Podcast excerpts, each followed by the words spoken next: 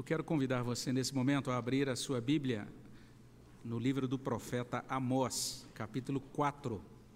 Livro do profeta Amós, capítulo 4, nós vamos ler os primeiros três versículos. Amós 4, de 1 até 3.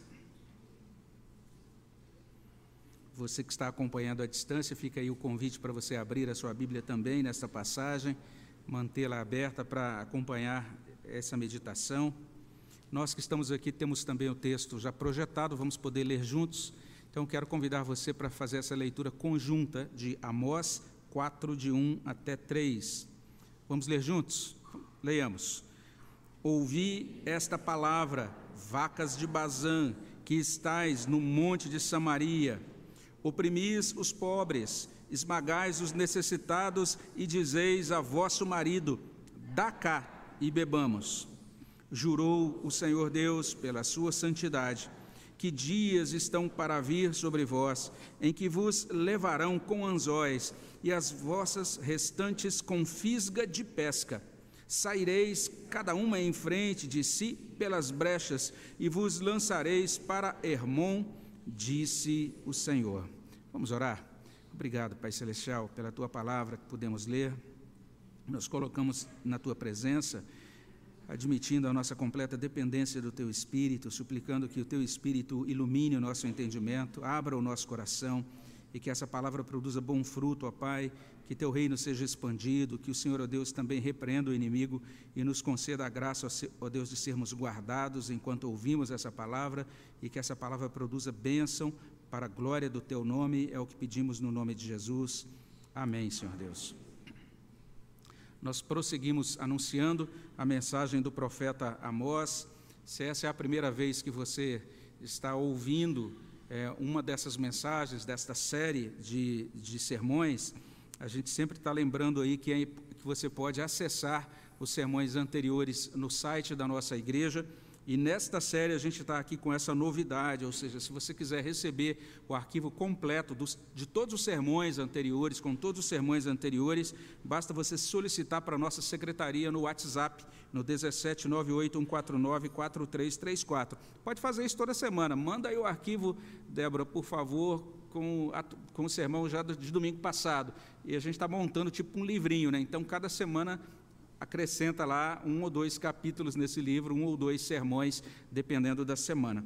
Então, é algo que a gente está disponibilizando para aqueles que gostam do, de ter um material também para leitura. O resumo da mensagem desta noite é este: Deus se importa com os pobres. Pronto, terminou. Vamos fazer a oração final e cantar já os últimos cânticos.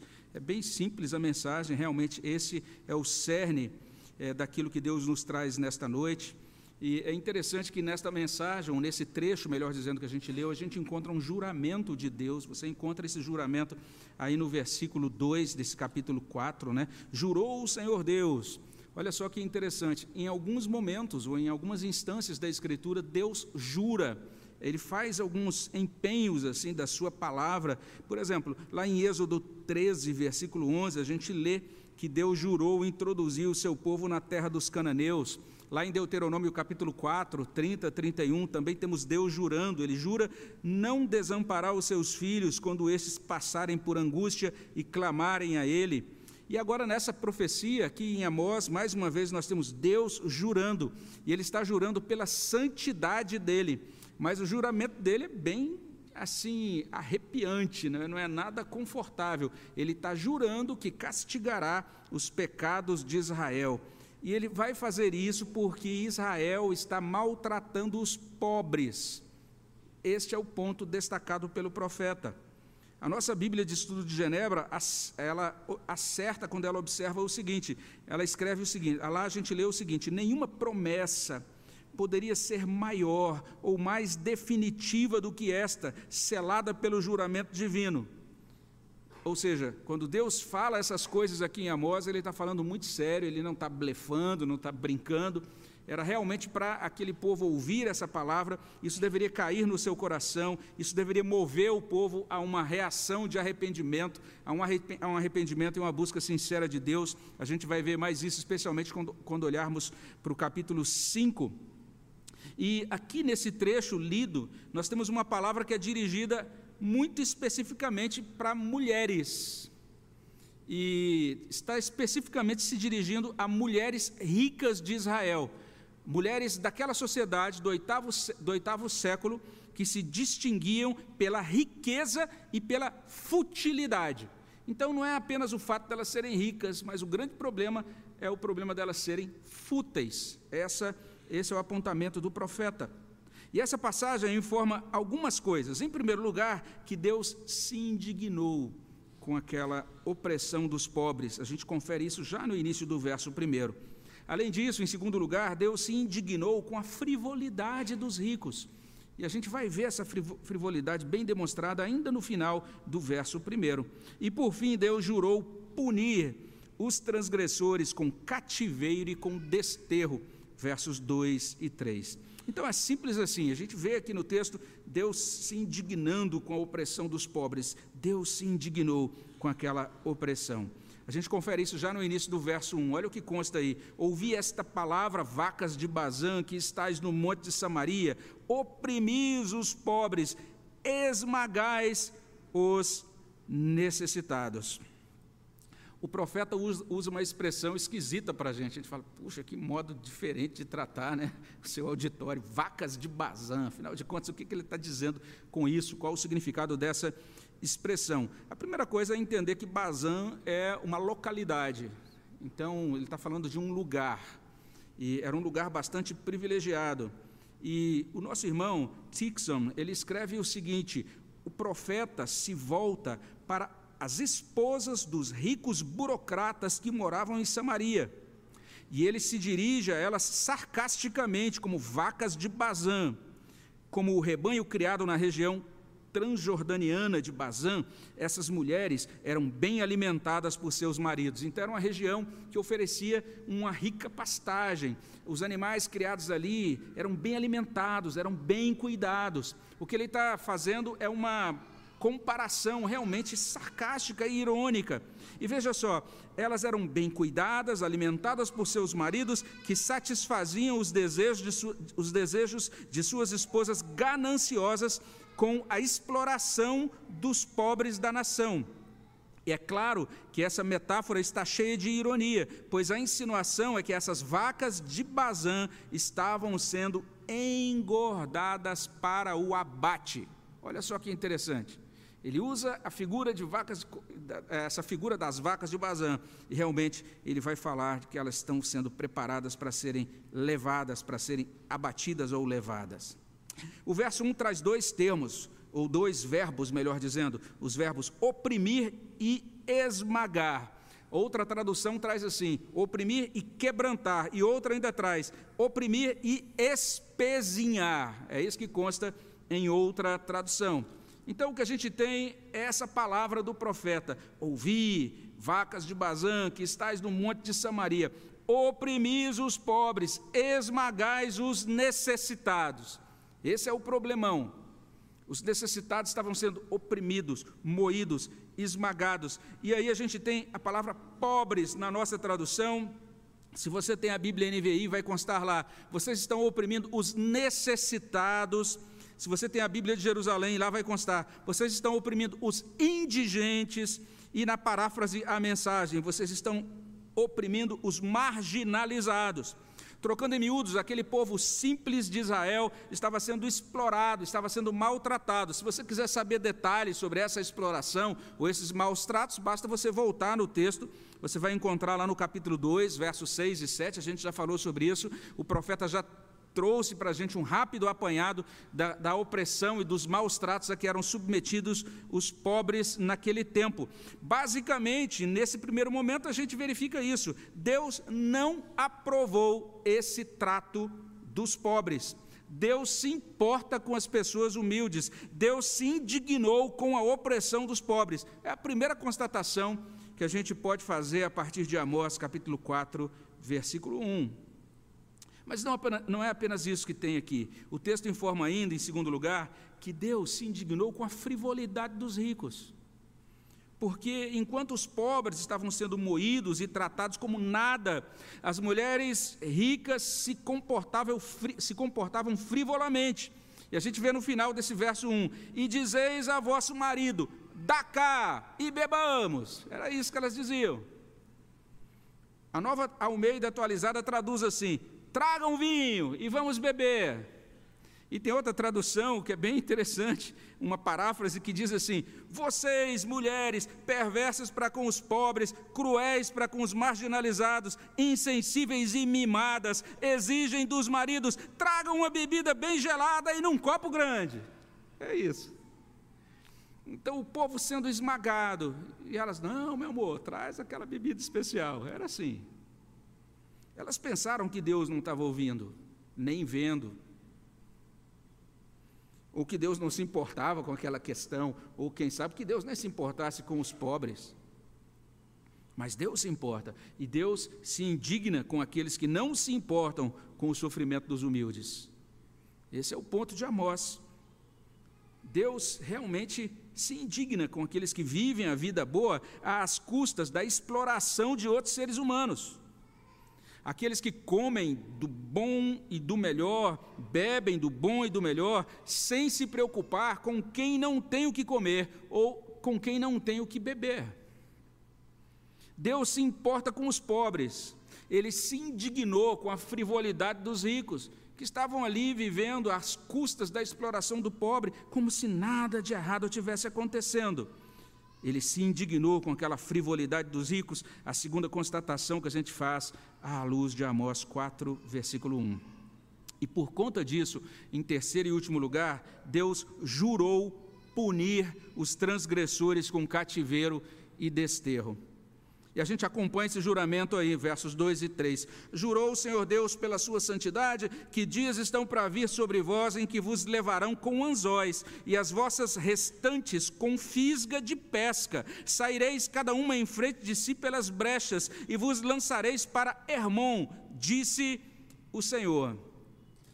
A primeira coisa que a gente precisa fazer é admitir que o versículo 2 é um versículo difícil de traduzir quando a gente olha para a língua hebraica é muito complicado. Eles têm umas partes, ele tem uma parte, especialmente no final, que apresenta essa dificuldade, e por conta disso, algumas traduções da Bíblia, inclusive, deixam de lado o texto hebraico aqui e acabam usando uma versão grega antiga, um texto grego bem antigo, e se você compara, por exemplo, algumas versões bíblicas, você vai falar, puxa, estão dizendo coisas diferentes essas versões aqui no verso 2. Mas a gente pode dizer, de modo geral, que a nossa tradução, revista e atualizada, ela está muito fiel, ela está muito clara naquilo que pode ser clarificado do texto. Ou seja, a parte inicial é bastante clara, Deus está jurando pela sua santidade, alguns, alguns dias chegarão, ou o dia chegará, e esses dias estão para vir sobre aquelas mulheres, e elas serão levadas. E aí a gente tem, tem essa ideia: serão levadas com anzóis, as vossas restantes com fisga de pesca. A ideia realmente é essa: que aquelas mulheres ricas de Israel serão primeiro presas com anzóis, com ganchos ou com arpões. É o que consta em algumas traduções. Em seguida, elas serão colocadas em fila e serão lançadas ou empurradas. Diz assim: Saireis cada uma em frente de si pelas brechas e vos lançareis para Hermon diz o Senhor. É a ideia de desterro. Feitas cativas, em seguida, agora colocadas em fila e desterradas. A nossa Bíblia de Estudo de Genebra, mais uma vez, ajuda a gente aqui, e ela vai nos lembrar disso, que os assírios tinham esse costume, eles conduziam os prisioneiros dessa maneira, todo mundo ali em fila, e eles eram amarrados por cordas presas a anéis ou ganchos no nariz ou nos lábios. Então era puxado ali pelo nariz ou pelo, ou pelo lábio, num ganchinho. Era assim a fila assíria de prisioneiros de guerra. Se você quiser conferir isso, você encontra algumas imagens no Google né, sobre, sobre a técnica, o modo como os assírios levavam os seus, os seus prisioneiros. Foi isso que aconteceu com as mulheres de Samaria. E veja, Deus jura pela sua santidade. A essência de Deus é santidade. A santidade de Deus se opõe a todo tipo de pecado, inclusive aos pecados sociais. Isso precisa ficar muito claro na nossa mente. Um pecado que deixa Deus indignado, disparando o castigo de Deus, é a opressão e desconsideração do pobre. Deus se importa com os pobres. e por isso ele jurou punir os transgressores com cativeiro e também com o desterro. Uma vez que a gente olha para esses versículos, entendendo isso, a gente já pode começar a concluir. Primeiro, relembrando isso, Deus se indignou com a opressão dos pobres, Deus se indignou com a frivolidade dos ricos, e daí ele jurou punir os transgressores com cativeiro e com desterro. A gente pode partir do específico para o geral, e a gente pode afirmar a partir desse texto que não é impróprio dizer que Deus é contra a opressão. Ponto. Ele é contra todo tipo de opressão. Isso precisa ficar bastante claro. Todo tipo de opressão é contrária a Deus, provoca indignação em Deus, porque opressão implica tirania, implica abuso violento, cruel de outra pessoa, implica desumanização, tratar um ser humano como coisa, ou como um patrimônio que pertence a nós, ou como um objeto. Então é coisificar, despersonalizar um ser humano.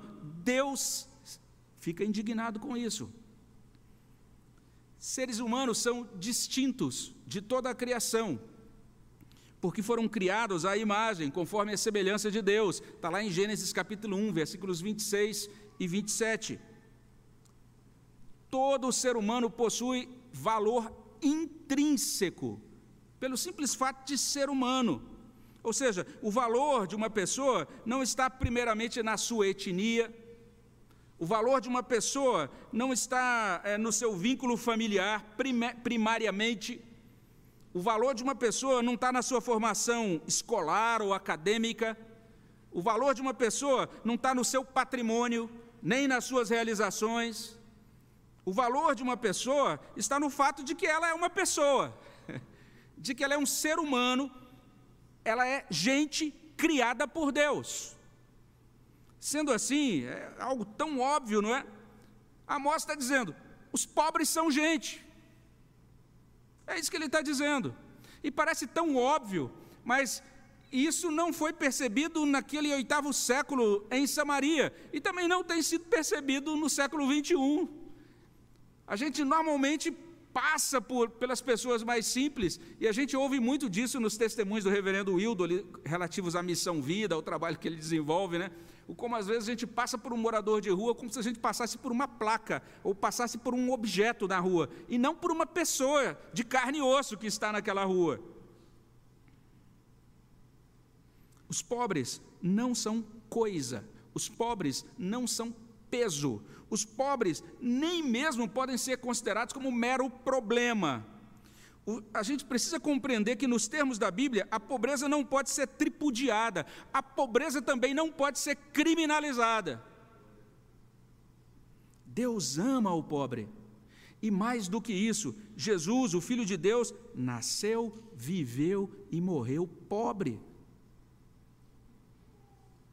É isso que a palavra de Deus traz para nós.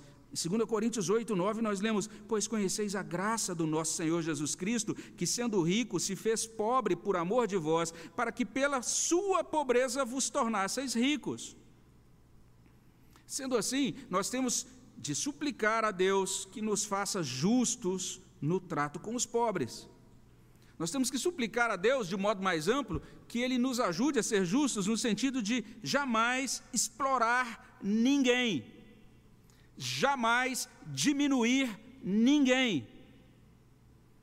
Tratar a todos com respeito, com gentileza, com humanidade, com dignidade devidas. Essa é a tônica de Amós. Deus está muito indignado com a nação, porque a nação se esqueceu disso. E eles estavam tratando pobres como coisas.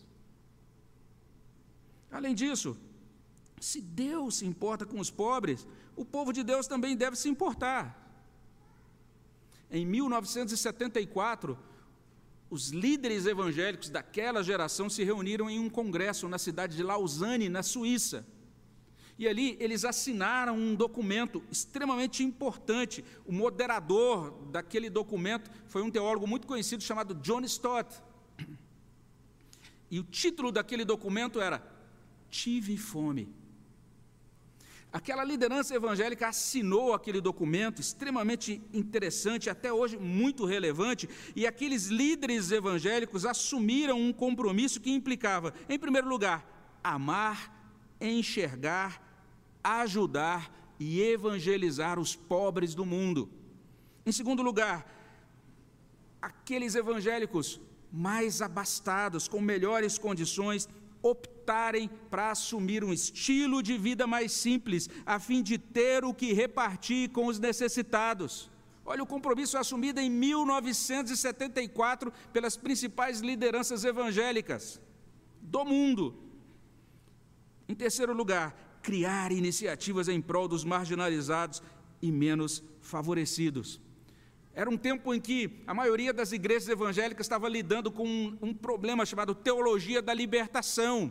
Aquela teologia era um, algo distante do evangelho bíblico. E os evangélicos entenderam, nós precisamos dar uma resposta bíblica à teologia da libertação, a todos esses movimentos ideológicos que estão graçando, ganhando espaço no mundo. E eles então assinaram esse documento intitulado Tive Fome.